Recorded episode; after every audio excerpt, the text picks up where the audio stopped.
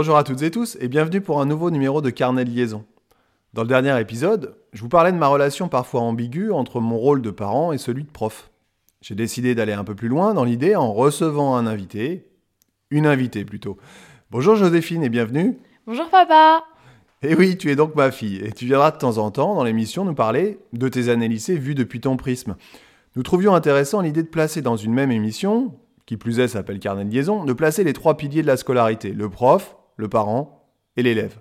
Comment vas-tu? Je vais bien, mon année de première se termine. Et ça s'est bien passé cette année? Oui, ça s'est bien passé. On a enfin eu une année scolaire normale, entière, et c'est beaucoup mieux comme ça. Cette expression, ça s'est bien passé, quand tu rentres le soir, je l'utilise souvent, comme beaucoup de parents, je pense. Ça t'agace pas trop? Ça dépend de la journée que j'ai passée. Si j'ai passé une bonne journée avec des anecdotes cool à raconter, que j'ai bien mangé le midi ou que j'ai eu une bonne note, je suis contente de le partager. Par contre, si je suis de mauvaise humeur à cause de mes devoirs ou de mes camarades qui ont fait les cons par exemple, bah ça me saoule d'en parler. En fait, à bien y réfléchir, je ne supporte pas cette expression. Tout le monde l'utilise pour tout, tout le temps, école, sport, rendez-vous médical, alors que ça veut rien dire au fond.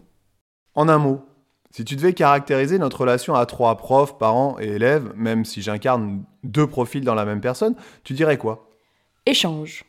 Et pourquoi tu penses à ce mot, échange, spontanément? Parce qu'on échange beaucoup le soir après les cours quand je suis disposée, pendant la journée, avec mon métier on se croise pas mal, ou même le week-end quand il n'y a pas cours, sur le travail des profs, sur la note ou sur le comportement des gens qui m'entourent. Tu évoques souvent l'attitude de tes camarades en classe, on reviendra dessus bien sûr dans un autre épisode. Si tu devais décrire ton année avec seulement trois mots, quels seraient-ils? Travail, car j'ai beaucoup bossé. Expérience, car j'ai participé au concours des Olympiades de biologie et c'était une expérience complètement inconnue. Je n'avais jamais participé à aucun concours auparavant. Ça a été un projet incroyable et très enrichissant pour la suite de mes études. Et enfin, en dernier mot, je dirais stress, car mine de rien, avec toutes les échéances qu'il y a eu, contrôle commun, bac blanc écrit et oral, olympiade, toutes les évals et le bac de français arrivant, bah c'est beaucoup de stress. Le stress d'affronter la montagne de travail qui nous attend, de ne pas réussir à savoir gérer à temps tout ce boulot et d'être prête pour le jour J.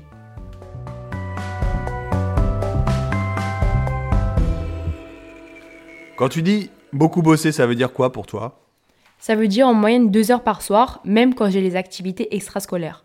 Le week-end, soit je répartis sur les deux jours, soit je faisais tout le samedi parce que je ne pouvais pas travailler le dimanche à cause du sport. Ce qui faisait donc un samedi chargé. Après, je suis pas une référence parce que je travaille pas très vite, j'aime que ce soit parfait et je veux être sûre d'avoir bien assimilé le truc, donc j'y passe sans doute plus de temps que les autres. Tu veux que ce soit parfait Très surprenant. Trouves-tu les programmes de spécialité difficiles? Pense qu'ils sont difficiles si à côté on ne bosse pas en conséquence. Il faut reprendre ce qu'on n'a pas compris à la maison, car le prof ne reviendra pas dessus. Il faut apprendre ses leçons et faire des exercices régulièrement pour suivre le rythme qui est soutenu. Il n'y a pas de secret. Les programmes sont denses, donc ça va vite, et si on veut pas être largué, faut bosser. Aurais-tu donc un petit conseil pour les jeunes qui souhaiteraient choisir les mêmes spécialités que toi? J'ai pris spé maths, spé physique et spé SVT. C'est souvent une triplette qui peut faire peur ou impressionner, mais je pense qu'il n'y a pas plus de difficultés que dans d'autres spé, du moins du moment qu'on fait ce choix par envie. Je vais donner un exemple. Il y a une ou deux semaines, fallait donner notre choix définitif sur l'aspect qu'on abandonne. Lorsque j'en ai parlé avec les gens que je rencontrais, beaucoup me disaient qu'ils enlevaient les maths parce que c'était trop dur, qu'ils n'aimaient pas ça et qu'ils ne s'étaient donc pas investis en conséquence. Mais ils prennent quand même maths complémentaires parce qu'ils ont besoin des maths dans leurs études. Typiquement, ces gens-là ont fait le choix de prendre une spé qu'ils n'aiment pas et ça a été une catastrophe. Donc mon conseil, c'est de faire un choix en fonction des matières qu'on aime et surtout en fonction de l'investissement que l'on est capable de fournir. Merci Joséphine pour ta franchise et tes conseils. Je te dis à bientôt dans un autre numéro. Merci beaucoup de m'avoir invité et salut à tous. Si vous aimez cette émission, n'hésitez pas à en parler autour de vous, à mettre 5 étoiles sur votre plateforme préférée. Rejoignez-moi sur ma page Facebook, podcast Carnet de liaison ou sur mon compte Insta, Carnet de liaison pod. Je vous dis à bientôt et d'ici là, portez-vous bien.